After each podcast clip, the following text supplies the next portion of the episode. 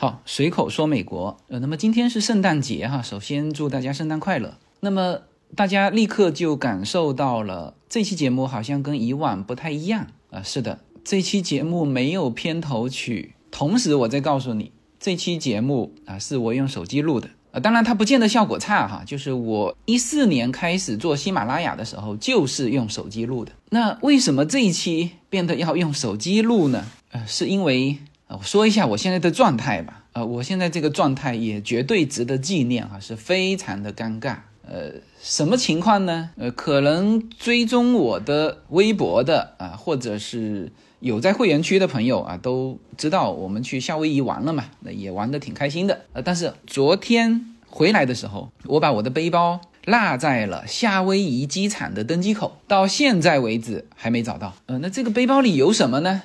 啊，几乎有我所有的东西啊，因为我是随身把我的笔记本电脑，包括小孩的 iPad，呃，我的另外一部手机，我的钱包，还有他们的护照啊，就是你可以想象到的。当然还有就是为什么我用手机录这一期的节目，就是我所有的录音的工具，包括我二零二一年的嗯全部的数据，因为我在我一个硬盘随身携带的硬盘，那个硬盘我没有。就正常是一年结束之后，我导导到我的服务器哈云空间去，但这个事情我没有做啊。这个如果这个包找不回来，可能损失最严重的就是这些数据。那当然跟节目有关的啊，跟随口说美国有关的内容都已经在云端了哈，就是在我们的各种平台上。但是我还有我的两家公司的所有的数据，当然这个去找也找得回来，就慢慢的再从和其他人的邮件里面再去把它导回来啊，这个找回部分吧。呃，现在就是这么一个状况，因为从昨天晚上到今天上午，我们不停的在打电话，但是今天大家知道，在美国是。平安夜啊，正日子，很多地方是直接就下班了。然后我们昨天正好我们有听友在哈雷鲁鲁啊，我还非常感谢他哈，他还帮我跑了一趟机场，找了机场的失物招领处和这个我们是达美航空嘛，Delta。Delta 的失物招领处都没有，然后今天呃，就是 Delta 航空总部的，我们打通了那个电话找哈雷鲁鲁的，就檀香山的这个这个失物招领中心也没有。那么就现在我的这个状况就呃有点糟糕了，就是按照我的预期，就是说就不太可能丢。为什么？因为我们已经到了登机口了，登机口是过了安检的。没有闲杂人的，那么谁会在这种即将过节的时候去顺一个别人的包呢？是吧？再者说，我里面那些资料对于我来说非常重要，而对于其他人来说没有价值，是吧？我的笔记本电脑我已经做了那个丢失处理，它是打不开的。呃，那么剩下的护照，那个我的中国手机，当然对我来说很有价值啊，因为我如果。真的丢掉了，我还补不了那张卡，因为你这个要本人回去补嘛，是吧？所以这些对我来说损失很大，但是对别人来说其实是一文不值。那他怎么会拎着我的包走出机场呢？我觉得他最多到洗手间把他需要的东西拿走，剩下的包就扔在机场了。而且我一直打我的另外一部手机，他一直到现在都还是通的，当然是没人接好。所以我现在。就总体上还是认为它可能还遗落在机场的某一个角落，因为我非常确定没有带上飞机，然后又非常确定带过了安检，啊，因为那个时候正在正好跟一个朋友打电话，说句实话也放松了，就最后回家的这一下放松了，嗯，那边开始登机，然后叶子他们就带着他们的东西。就去排队了，然后我就看叶子手上东西很多嘛，那我就过去帮他拿东西，这一下就忘记了我背上应该还有一个包，而且那个包是我非常重要的东西。呃，总之啊，我现在就是这种状态，用手机录节目啊，然后借了一个笔记本，因为呃，如果确定我这个包丢了，那我立刻就要去买笔记本电脑，买录音设备，是吧？那有一些数据该丢了就丢了，呃，有一些证件该补补啊，但是现在无法确定，那我就暂时借了一个设备，就是这么一个尴尬的状态下，给大家录这一期，这二零二一年啊即将要过去时候的这个年底的内容。呃，本来是没有这期节目的哈，因为我之前想到最后一期要给大家说什么的时候，或者说纪念二零二一的时候，其实没有很强烈的感觉，就是二零二一给我的感觉是飞快的一年，然后它又属于那种非常尴尬的状态，比如说哈，二零二零年，好，大家都知道疫情啊，对于全球造成了。冲击啊！大家都说啊，疫情来了。那么，二零二一年开年的时候，疫苗出来了。其实疫苗是在二零二零年的十二月份就出来了。疫苗出来，然后大家开始一针两针，现在加强针，是吧？就当时的感觉，哎，疫苗出来了，那么这个疫情就会很快过去。那如果真的过去，那二零二一年呢也值得纪念，就是说人类战胜了疫情的一年，恢复生产等等等等啊，就是恢复到。二零一九年的状态，但是没有啊，就是二零二一年，在我们的感觉里面，你说不清楚它有什么可纪念的，是吧？疫情来了吗？不是，是二零二零年疫情来的。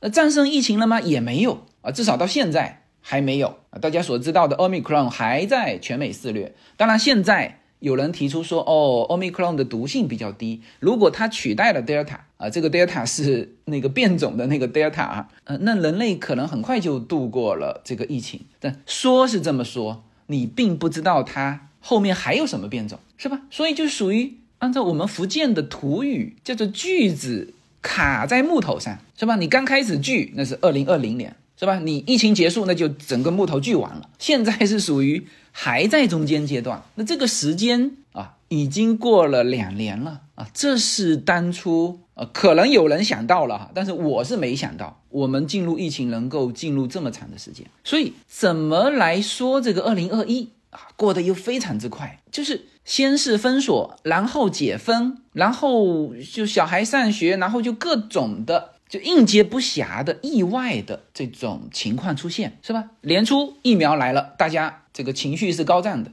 好，来了一个变种，发现疫苗没用。那当然，后来又又说疫苗有用。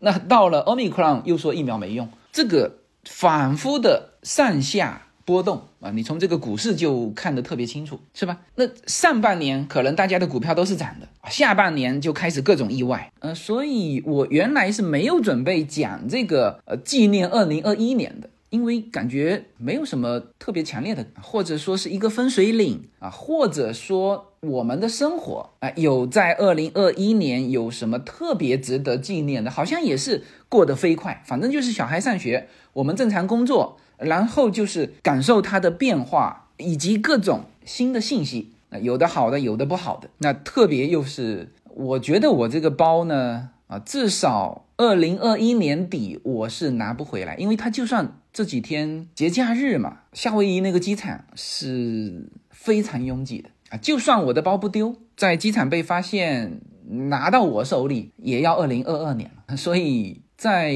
目前这种阶段，我觉得。现在的这种感触，倒是可以来说一说二零二一年。呃，其实我在夏威夷的时候说了一期节目，但是呢，说好之后还没有剪辑，也还没有发送。本来是等说回来，昨天晚上回来正好，昨天晚上就是发上去上传。后来包括这个呃已经说好的内容都在那个背包里面全丢了啊，也不能说丢吧，就是暂时。我拿不到，哎，呃，昨天晚上的心情是，呃，非常是非常郁闷，然后也有点发慌啊，就是因为机场两个地方都找了嘛，按照正常是已经发现了，那如果现在没发现，确实有可能，按照机场的说法是有人误拿了，那我在想这个不太可能误拿吧，因为你在那个位置一模一样的包，是吧？误拿了，你也不会误拿两个啊，那么他的也要留下来呀，是不是？所以这就是比较糟糕的信息。嗯，本来我就在想这期节目就算了。嗯，睡了一觉起来之后，嗯，我觉得反而要把这个心情和我现在这种状态分享给大家。呃，这就像二零二一年的生活一样，就是高高低低嘛。啊，有我们非常高兴的时候啊，比如说啊，年初啊，我们啊做了一个 AMC 的这只股票啊，很多人这个和我一样啊，都资产啊有了六到八倍的增长啊，就是因为它翻了八倍以上嘛。当然现在翻的更多，但是呢，大家也遭遇了大概从下半年开始啊，我们的一些股票啊腰斩，甚至是更低啊。那么这个也是我生活的呃这种真实的分享。呃，其实我们随口说美国的内容啊啊，当然有这个美国宏观的呃一些知识。但是，就我们家庭生活的一个真实的状况啊，也是随口说美国节目的重要内容的部分。呃，这就像我以前说的，就是这个节目可能对于大家来说是个节目，但是对于我来说是我在美国生活的一个记录。嗯，我们在美国生活呢，就各种意外其实都遇到过了哈，就除了这个房子，还没有遇到地震。呃，或者是什么山火，我们个人各种意外都经历过了。嗯，那这个就是生活嘛，意外本身就是生活的一部分。就像二零二一年各种意外，嗯，所以介于现在的状态，我觉得就就也想第一时间，还是第一时间把这个节目补上。我们要做到一期不落。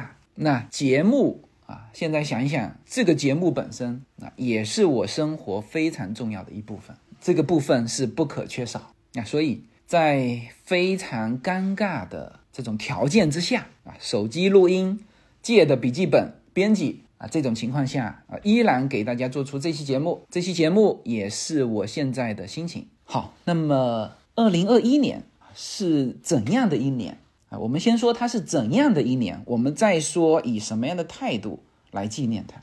二零二一年发生了非常多的事情啊，疫情、中美关系。啊，包括美国本土的啊这种各种变化。那刚才说了，首先啊，它是过得非常快的一年。嗯，至少我个人是这么感觉的哈，就是总觉得二零二一年你至少要人类要战胜疫情吧，是吧？说夏季战胜疫情，后来就没声音了。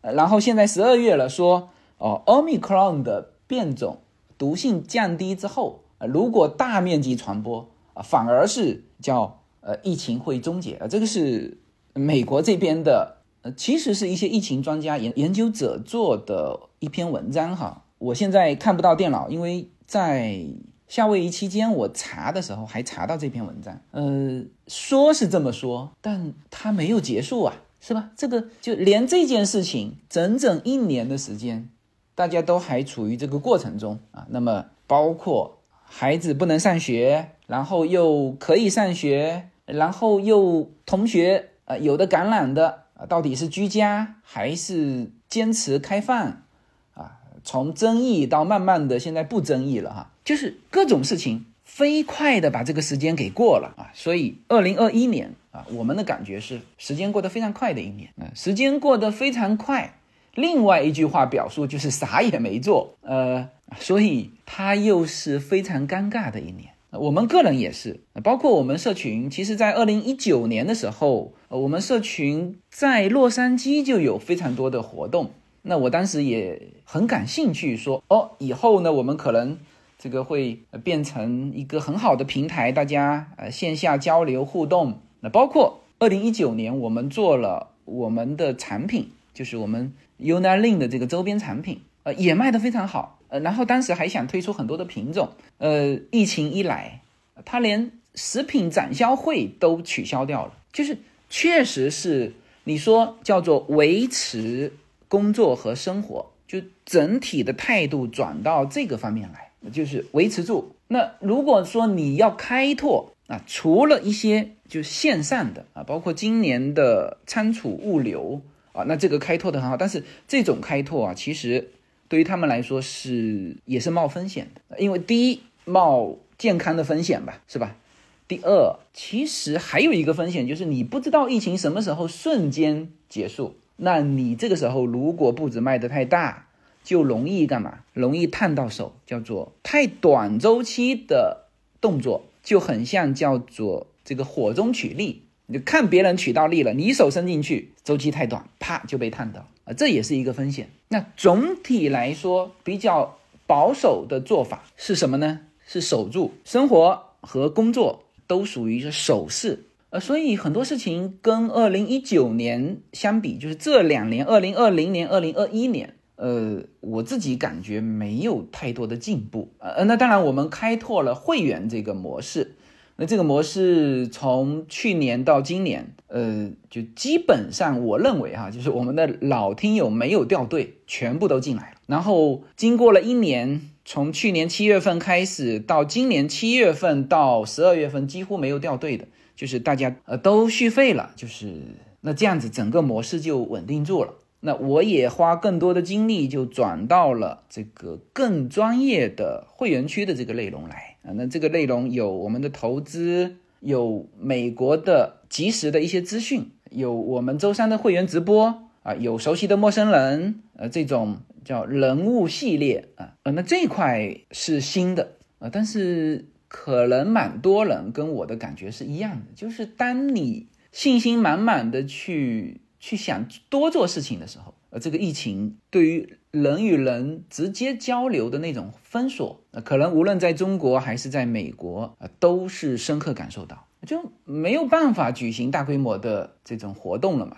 啊，其实很多的事情是没法做的，呃，所以今年又是就非常尴尬的一年，时间过得太快，没有做太多的事情，然后甚至回想不起来二一年有什么特重要的事情，呃，这个就叫做又是尴尬的一年。但是二零二一年又是极具变化的一年，如果放在就股市里啊，放在投资场里，当然推到实业的这一这一部分，我们叫波动啊，就是感觉又有机会。但是呢，有的时候这种意外又是就不停的出现啊，所以今年对很多行业都是一个洗牌。呃，美国其实也一样哈，美国就很多线下的，包括餐厅，包括你看，就它不停的这种意外的来临，有的餐厅去年熬过来了，今年就没熬住，就他觉得这个东西太遥遥无期了，不是说我一咬牙。就能够撑过去的，所以他就有的餐厅就结束了，有很多线下的这个实业啊都结束了。嗯，然后美国的这个变化，我上面两期啊说到，就今年出现的影响今后的十个科技事件啊，当然有人我看到评论哈，他说，哎，这个你说的这个 VR 时间说迟了五年啊，就是意思就是说 VR 五年前就出现了，是的。我们身边很很多朋友也买了那个索尼的 VR，但是跟今年出的这个 Facebook 出的啊，当然是他收购的了啊，这款 Oculus 的第二代产品啊，呃，还是有完全不是一个东西。它不仅仅是硬件上的，就是它是众多的 VR 里面不接电源的，就没有那个。要你调试很多东西，它就直接戴在头上，就直接就可以看了。所有东西都是无线的，就是更加灵活啊。这个是硬件，然后看的这个清晰度，包括你戴眼镜的，它甚至都有那个戴眼镜的镜片，就这些都是属于硬件上的，就是已经头不晕了哈。大家我一说 VR，大家就说哎头晕，其实我这款基本不晕。那还有一个就是软件上，就太多的游戏和。呃，三百六十度的那种视频，在还不是在单一平台，是在几乎所有的 YouTube 这些平台都有了。就这一种是今年出现的，然后再加上它被 Facebook 收购之后，今年开始，我前一阵子以为是 Costco 打特价，后来别人说哦，这个官网也是这个价钱，就三百九十九，就这个价钱已经可以进入千家万户了。所以美国其实有很多的变化，从线下到线上。聊天机器人啊，加密货币，呃，从这个新的领域来看，那真的是蓬勃发展。但是这里面其实是一个洗牌的一年啊，你从房地产就看得比较清楚。呃，如果有常听我会员节目的，就美国现在的地产是什么呢？就最好的是什么呢？是工业地产，就是做仓储物流的。我说过，就是现在美国的仓库的使用率是百分之九十七，九十七是什么概念？是几乎所有的仓库都腾挪不动了，你要一个仓库都没有过渡仓库给你过渡，然后八年以内的需求是一个 billion 的平方英尺，然后在建的是一点七亿好像平方英尺，然后租出去了这个几千万英尺，就是还没建好就已经租出去了，就是这么一个抢手。所以你从地产来看，那完全跟以前以前是什么？那肯定是商业地产嘛。最贵，是吧？写字楼商铺最贵，你从这个城市收的税，你都可以看得出来，那个收的税金也是最高的嘛。然后仓库啊，这种工业地产收的税金是最低，因此它的价值在原来是最低的。但是今年整个反过来，正好反过来。所以如果做工业地产投资，做工业地产的朋友，那这两年盆满钵满。好，然后第二就是住宅。美国的住宅这两年应该增长了百分之二十五左右吧。然后现在非常尴尬的倒过来，就是什么呢？啊，这些商业地产，这种 shopping mall 啊、啊电影院啊、写字楼啊，全部进入一个低谷。呃啊，那这个你从租金也可以看得出来，像这种很多现在的 shopping mall 是。不收租金，就他怕你走掉。我有一个朋友，他是正好在疫情前投了一个一个 mall 里面的一娱乐中心啊，就是设备的，小孩玩，成年人也可以玩的。那他现在的房租就是不收他租金，就说你还是继续坚持，呃，就是把它建好，因为那那时候他刚刚开始装修，刚刚开建就疫情来了。那么 OK，他是损失了。那你想一想看，整个 shopping mall 的这个这个房东，他也在支撑。是吧？所以整个地产的情况，你就可以看得出来，反过来了，这就是变化，这个是非常大的变化，是吧？美国之前没有什么送餐的，现在送餐非常发达。这个具体的，大家可以好好去听一下我上面的两期节目，多一些思考。然后那个内容啊，不是我说的，不是我总结的，是美国的科技界总结的啊，他们不会犯那种五年前就该说的。呃，这个科技事件放在今天说，因为那个我当时看到的时候是新鲜出炉。好，那当然也有人说，二零二一年啊是非常茫然的一年啊，所以我现在出去跟人聊天呢，就是我们会更多的聊到这一块，或者说会更多的被问到这一块。呃，那不是说我不茫然哈，呃，因为你变化太快了。是吧？你如果是我们中美跨境的，就在这两边做实业的，又接触到中国的这个啊环境，那你更感觉到这个变化快，是吧？今年啊，先是教培行业，整个行业面临的结束。呃，你看做美股的，在半年之前，有一些人还追一些呃中概股，比如教培类的。好未来呀，啊，因为它一直在跌嘛，然后一直感觉是在低位，但实际上我当时是从中美关系的角度说中概股不要碰哈，但是实际上现在又加了一个巨大的风险，而且现在已经形成呃决定的因素就是政策的风险，那就教培行业就没了，然后房地产行业啊也是今年急剧变化的，然后我不知道现在会不会这个叫自媒体行业也会受影响，因为。大家都知道的 VR 这个罚税的这个事情，呃，那么直播带货啊也在规范，所以这些都是蛮蛮剧烈的变化。呃，那么这种变化本身就是变化是跟稳定相反的嘛？呃，你只有稳定的环境，你才可以去规划，然后你有规划，自己心里有目标，你才不茫然嘛。那么现在的变化，现在的各种意外的出现是什么呢？是变成一种常态了。啊，一会儿从另外一个角度说，吃瓜嘛，就是这个这个不停的刮出来，大家都吃来不及。那这种瓜本身对于一些行业来说也是意外啊。然后因为疫情导致线上线下啊，那这个是指美国哈，就是它在洗牌啊，线线上的就很好，线下的就就灭顶之灾，是吧？然后以前觉得说哦，这个只要把疫情经历过去啊，后面就恢复了。现在不是，疫情快结束了，通胀出来了。然后又开始按这个通胀，那你按通胀会不会把经济也给压掉呢？是吧？而且现在民主党是以征税然后高福利为主要的这个，就民主党的这个调控手法嘛。那共和党它是以减税为这个这个手法。那实际上这种高增长、高通胀的模式，就是里根的时候是被证实的啊，叫做里根主义嘛。里根主义首先它是减税，但是这个减税又。不符合民主党的这个风格啊！民主党是他要照顾呃更多的弱势群体，所以说他要高福利。那在这种情况之下，如果我们探讨起说哦，美国的经济明年会怎样，其实也说不清楚。所以在二零二一年的快结束的时候啊，我们现在回头来看，就是在这个当下这个点去看二零二二年，还真不知道会发生什么。疫情会不会在二零二二年结束呢？不知道。中美关系呃又会怎么走？本身美国的经济又怎么样？是能够压下高通胀进入之前的？高增长低通胀，还是说直接就开到呃高增长高通胀，甚至是打压这个高通胀完，它直接会把经济打压下去，变成一种叫做低增长高通胀，这叫滞胀。这怎么走？就变得变化。我们不说变化在每一天哈，基本上每周，我感觉我们周三的会员直播啊，就不停的会有这种，其实是对经济蛮重要的大的讯息出来。所以这就是站在二零二一年的这个年底。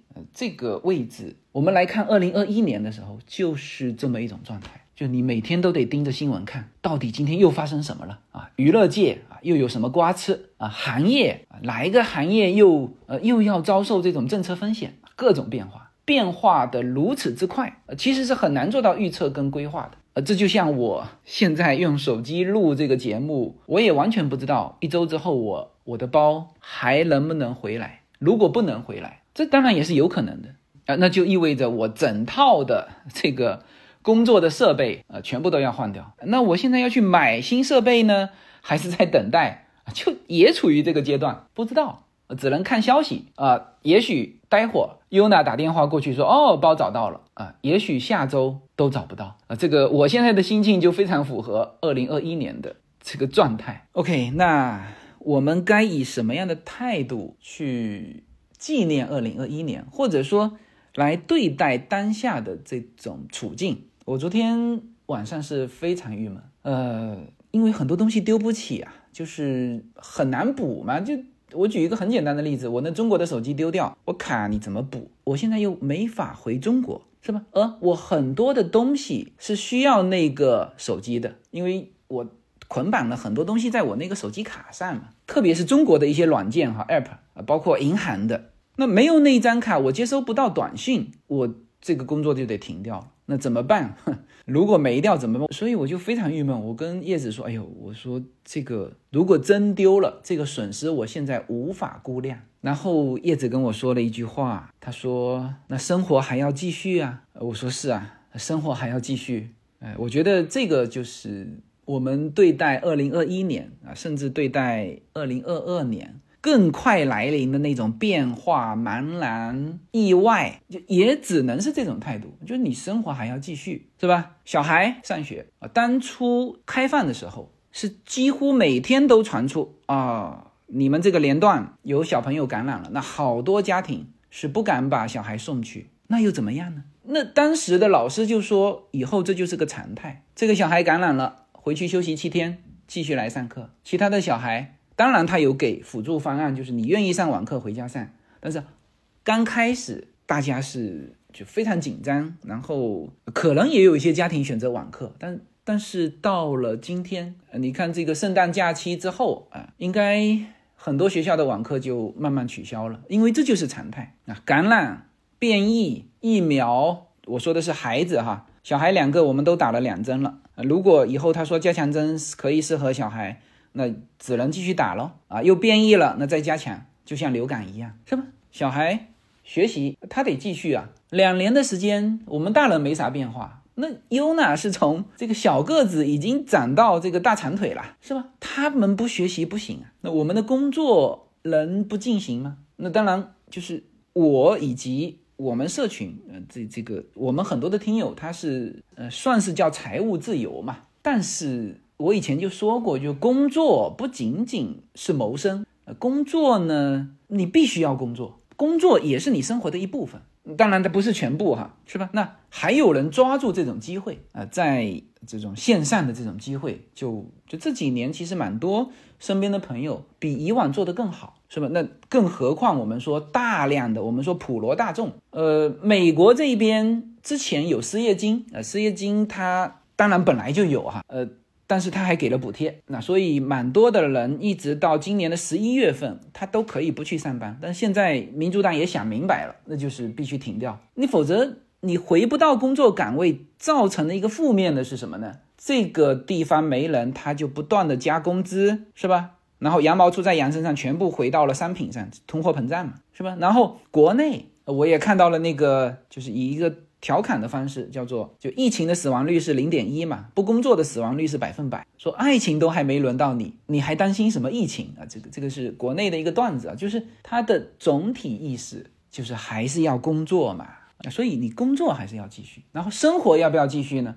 我们疫情之后啊，特别是在停课的那一段时间，就显得更多时间。那我们就房车带孩子出去啊，不是说我们不怕疫情，因为不怕疫情，我们就不会选择房车嘛。这两年疫情期间，我们去了阿拉斯加，去了夏威夷，去了黄石，去了拱门，然后有些人就会说：“哎呀。”疫情这么严重，你们干嘛出去呢？熬一熬不就过去了吗？那你现在翻回头看，那熬到什么时候呢？它不是三个月、五个月、一年啊，现在已经两年的时间了。那你如果告诉我三年熬得过去，那如果三年，明年二零二三年我们总结的时候，我们发现疫情还在怎么办？那你生活要不要继续呢？是吧？嗯，当然我们出去的时候就会发现啊，美国人几乎都是这么想，生活要继续。哪里都是爆满。我们在夏威夷，就是已经到了什么地步哈？就是稍微好的餐厅，你到门口排队是进不去的，必须预约啊。他直接告诉你我满了啊啊！酒店各种的 tour，就我们这次就是比较玩的比较深度的，就是跟了一个鲨鱼保护组织，就那个 NGO 组织，跑去看鲨鱼，哇，那个是也是尖峰记忆哈。那像这种的 tour，你都要提前订的。你说我到了那边去找没有啊？你连吃饭睡觉可能都没有，就是这么爆满。嗯，所以我觉得面对二零二一年或者纪念二零二一年，就第一个该有的态度就是生活要继续，该做什么做什么。好，那么第二个态度就是你还真是要认真的做好充分的心理准备。你已经知道这个世界是在这么剧烈的波动中啊，有不停的意外会。降临，那你首先你当然要关注资讯啊，但这个关注资讯就是你别去呃整天看那种特别危言耸听的那种信息啊。那这些自媒体呢这几年是有一个很好的环境，然后有一个很大的发展哈，嗯，那这些有的时候是超出呃必要的那种担心哈，会就会让你太悲观。但是及时准确的信息，非情绪的那些信息。啊，还是要及时知道。嗯，基本上我在就我本身自己看的就是这种，不是观点类的呃文章。那我在会员区里面分享更多的也是这一类的，就是更多的是事件、数据、时间点来掌握这些信息。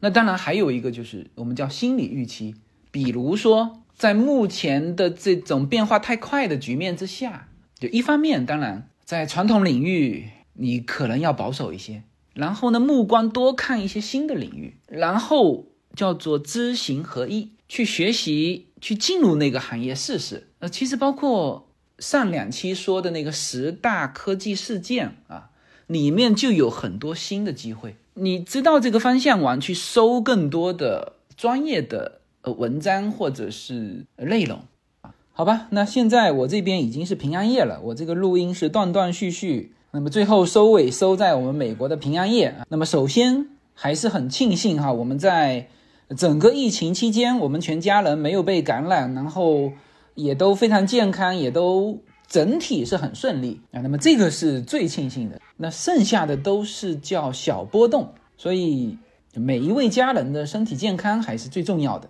那么借美国的平安夜啊，那么祝愿我们听到节目的每一个听友。身体健康，圣诞快乐啊！抱歉哈，这一期的节目，呃，是用比较简陋的设备 啊，但是还是在平安夜和大家呃能够共同感受这种圣诞树上的温馨的光。